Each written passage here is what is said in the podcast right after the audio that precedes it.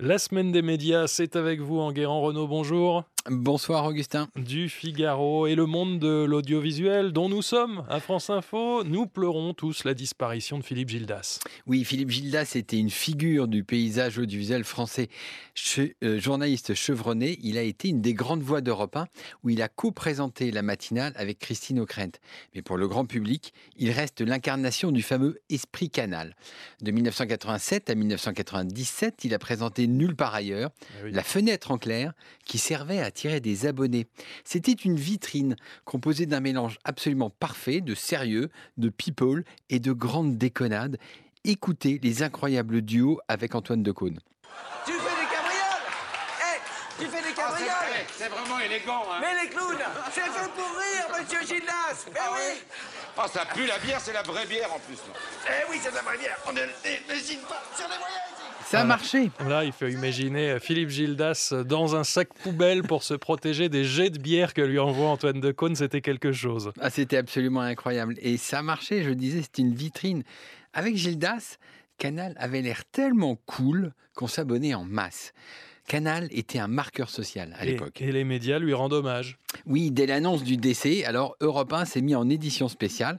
Canal Plus, de son côté, lui rendra hommage demain lundi en clair à 17h45 et à 22h45 en crypté, avec un portrait réalisé par Michel Royer et raconté par Antoine Decaune.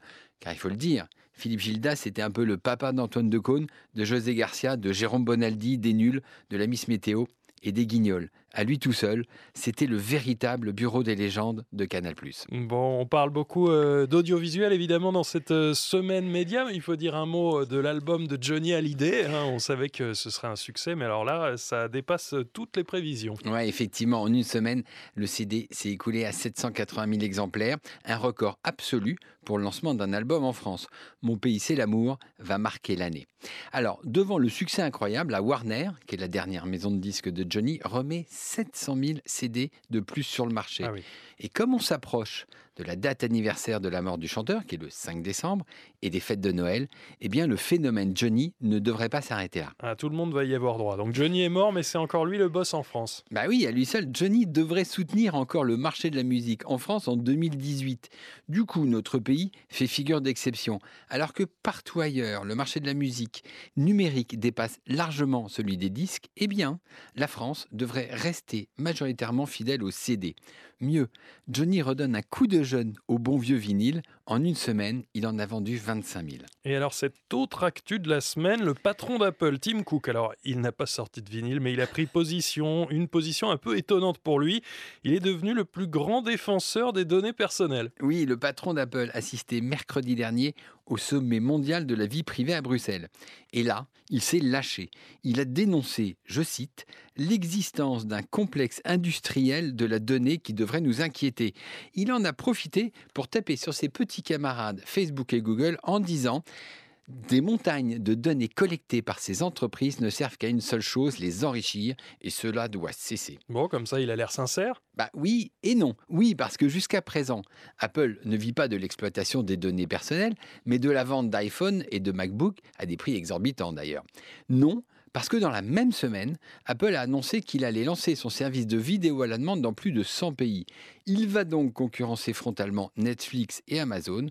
Or, ces deux géants ont construit leur succès précisément sur l'analyse de vos goûts personnels et donc sur l'analyse de vos données personnelles. Tim Cook sera donc mis devant une certaine contradiction. Et ce service, ça va arriver en France? Oui, au premier trimestre 2019. Alors, c'est une bonne nouvelle pour les consommateurs français, mais aussi pour les producteurs, car Apple a déjà pris des contacts avec les professionnels de l'audiovisuel pour acheter et même produire des séries françaises. Et là, on touche du doigt une autre contradiction. Les groupes français Canal+ et TF1 dénoncent l'arrivée des géants américains de la vidéo, mais dans le même temps, ils discutent avec eux pour leur vendre des séries. Bon, et l'homme de la semaine, alors c'est Philippe Gildas, mais c'est aussi un bah peu Michel Simès qui lance euh, un talk show sur France 2. Oui, Michel Simès, c'est l'homme à qui tout réussit en ce moment. C'est l'animateur star de France 2 et France 5, il est sur RTL, et même son magazine Dr Good cartonne dans les kiosques. Alors, mercredi, en deuxième partie de soirée, il recevra en consultation des personnalités dans un talk show intitulé ça ne sortira pas d'ici. Merci Enguerrand Renaud du Figaro. Et cette semaine des médias, on peut la podcaster sur notre appli Radio France. Merci.